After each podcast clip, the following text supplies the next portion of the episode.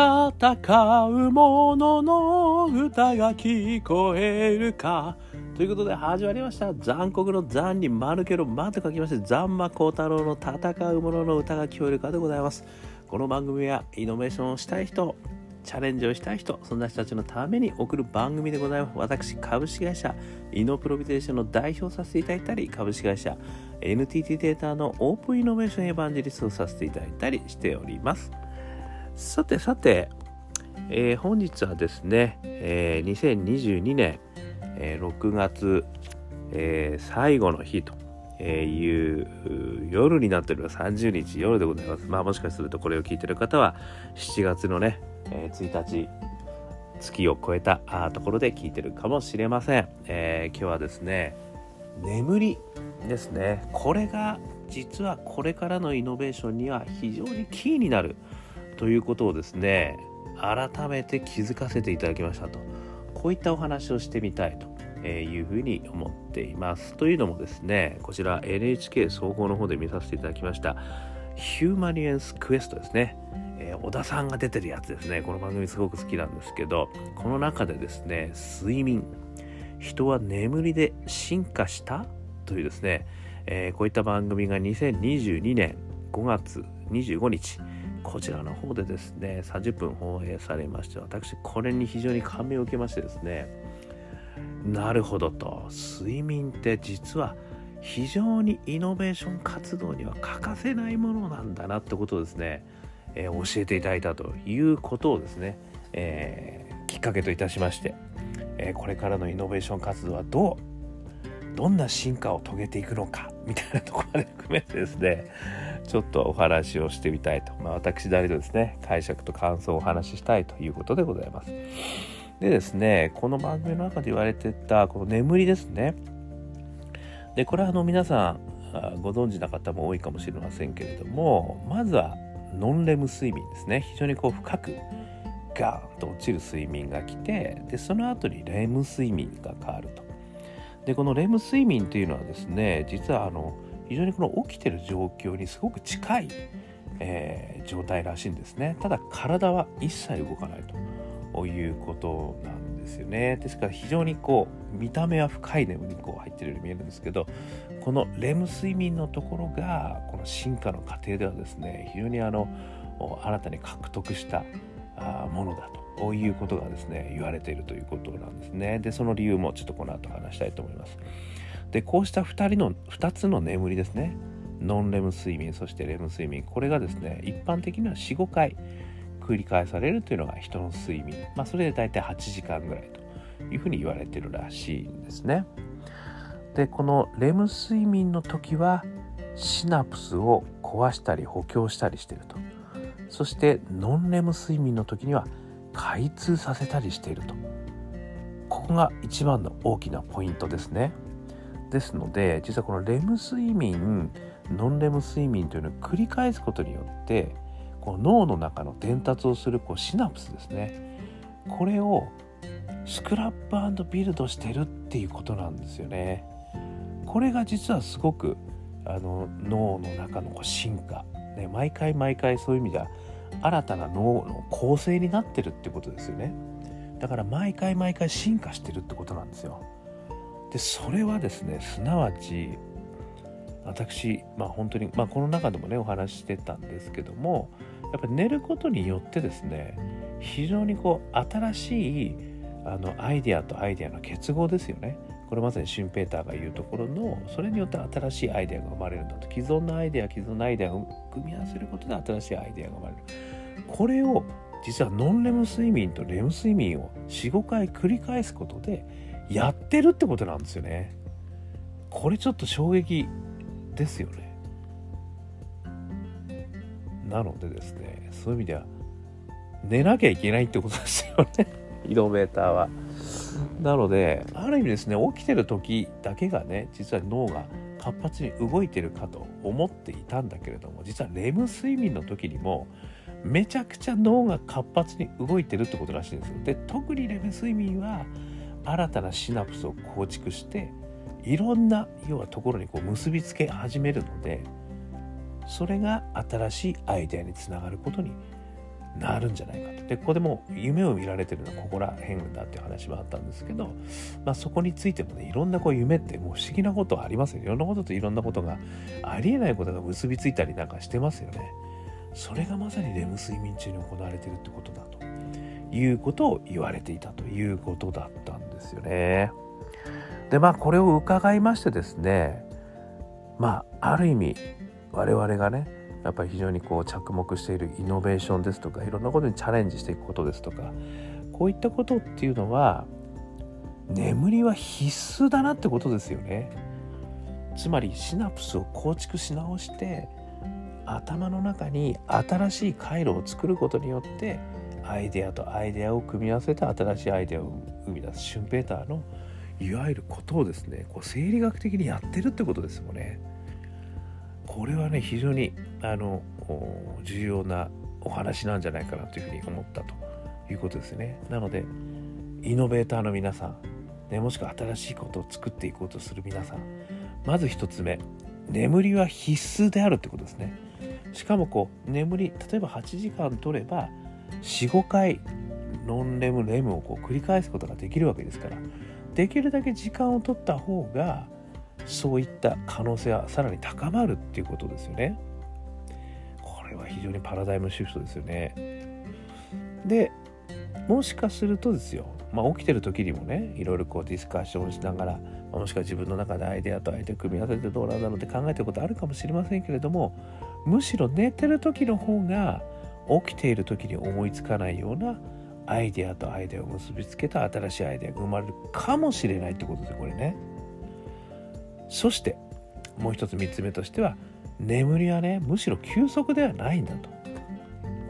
大アイデエーション大会なんだってことですよね。これがねあの知ってると知らないでは全然こう違うと思いますね。あの前にもねジェームス・ヤングさんの「アイデアの作り方」っていうあの有名な著書これもご紹介させていただきましたけど一つのことにねこう考えすぎていてはいけないんだとそこから一旦離れて音楽を聴いたり美術を見に行ったりすることが実はアイデアが大事なんだみたいなこともお話ししてると思うんですけどそれと結構似てるかもしれませんよね。やっぱり違うことをする、まあ、もしくは何日か熟成させることによってこの睡眠が入りますからね。なのでもしかしたらこの睡眠がジェームス・ヤングさんの中でもすごく大きなことをあの成し遂げてるのかもしれませんね。ある時突然思いつくことがある。それはノンレムとレム睡眠を繰り返しているからこそシナプスが再構築されて出てきてるのかもしれない。これはもう私が勝手に言ってることですけど。ということだったんですよね。ということでですね、あの、もしかするとですよ、これからのアイディエーションの手法として、未来的なアイディエーションの手法は、こういうことかもしれませんね。例えば1日目の朝昼この時にはできるだけインプットをたくさんするセッションをするということですね。皆さんの中からいろいろねあのみんなが課題感に対してどんなアイデアあるんだろうねみたいなことを、まあ、たくさんみんなでこう、まあ、ディスカッションして人のアイデアをねこう全部取り入れていくと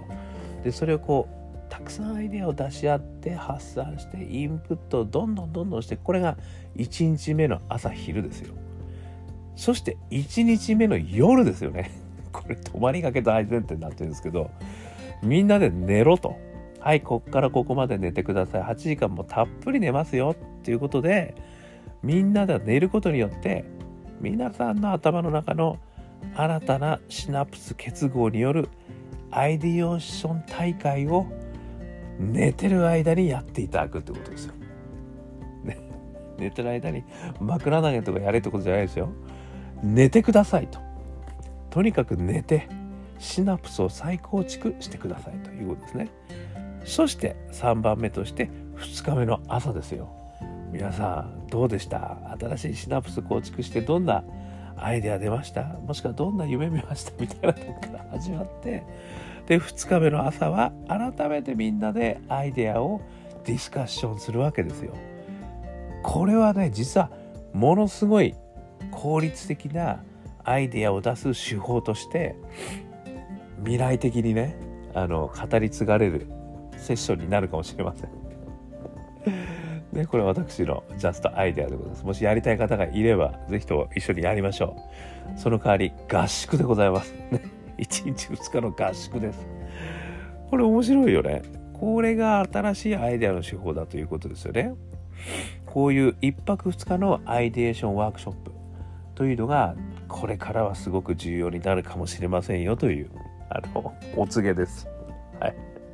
さらに言うならばですね、これ眠りの質を上げるソリューション、これあのスリープテックっていうのがですね、最近、まあ最近、まあけちょっと前からね、結構盛んに出てきてるんですよね。これね、アプリでもありますよね。よく、あ、今日はよく眠りましたね、とかね。よくこのレムとノンレムこういう風になってるんじゃないですか、とかね。あとはその、ベッドをね、あの、作られてるところが、よりこう、睡眠のやり方に合わせてベッドも変えていくとかね。なんかいろんなソリューションありますよね。今ね、スリープテックってものすごい今数のソリューションあるんですよね。私も寝る時にね、あの波の音とかねこう聞いて寝たりもするんですけどなんかそういうこうテクノロジーとねそして計測してでより質の高い眠りをするにはどうしたらいいのかみたいなこのスリープテックっていうのはどんどん発達してきてると思うんですけど実はスリープテックもちろんね健康をするためにはスリープあの眠りはすごく大事だからスリープテック大事ですねっていう論旨もわかるんですけどイノベーションを促進するためにスリープテック必要だぜっていう話はねもしかしたらどっかで出てるかもしれません。で私今回ねあそれ改めてすげえ大事だなと思ったんですよね。なのでこの例えばねアイデーション1泊2日のアイデーション合宿の中にはスリープテックがキーになりますから。ねもちろんアイデーション手法もキーになるんだけどここはあのスリープテックやられてるソリューションやられてる方私と一緒に組んでやりませんか？ここでめちゃくちゃいい質のスリープテックが生まれると。でそしてそこからめちゃくちゃ面白いアイデーションが次々と出たということがですねこれ実績としてもしできたらですねこのアイデーションワークショップいけちゃうかもしれませんねこれね。未来の未来のイノベーションアイデーションワークショップ。これは画期的だぞみたいなねいうことで。いかがでございましょうね。もし一緒にやりたい方がおられたら是非お声がけくださいませ。ねスリープテック。もしかしたらそこからスリープテックもね皆さんに浸透していくあのきっかけになれば幸いですみたいなね、えー、いうことでございました。ね。ということで最後は私のあのくだらないアイデアをご紹介させていただいたんですけどもこの NHK のね、えー、ヒューマニエンスクエスト、えー、睡眠人が眠りで進化したってですね NHK 総合2022年5月25日これはですねめちゃくちゃ面白かったです。つまり眠りということがですねやっぱり非常にこう人間のあの脳の進化ですよね。要はシナプスの再構築スクラップビル。これにめちゃくちゃ重要なんだということですね。でそれはすなわちアイデアを生み出していくということにつながりますのでイノベーションにこれは是非ともやっぱり活用できる分野なんだなということをですね改めて私はあの思いましたということでございました。これからね、え、いろんなことにチャレンジする人もしくはイノベーションをやっていく人寝てくださいですねまずはね。まずは寝ることが大事。そしてそのアイデーション手法の中にこの睡眠さらには睡眠の質を高めるスリープテック的なものっていうのをねどんどん入れていくということが実はイノベーションにはすげえ重要になってくるかもしれませんよという、えー、いうことをお話しさせていただきました。少しでもさあの参考になれば幸いでございます。アンカー .fm 毎日話してますんでもしかよかったらね登録していただくと毎日聞けるかもしれませんよ、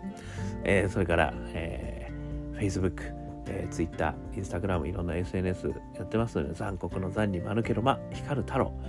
ね、えー、探していただければいますので、えー、よかったらいいねとかね、シェアとかしていただけると、あとコメント嬉しいです。あとは我がアカペラグループ香港ラッキーズ、中年ワンダーランド、中年不思議国と書いて中年ワンダーランド、香港好きな運と書いて香港ラッキーズ。アカペラグループでございます、えー、元気の出る曲ですのでもしよかったら聴いてみてくださいそして最後に一人からでもイノベーションはできるね、オープンイノベーション21の秘密、え私が書いておりますので、よかったら、電子書籍、それから書籍、えー、点でね、え、見ていただきました幸いです。ということで、今日も聴いていただきまして、どうもありがとうございました。それでは皆様、頑張りましょう。また明日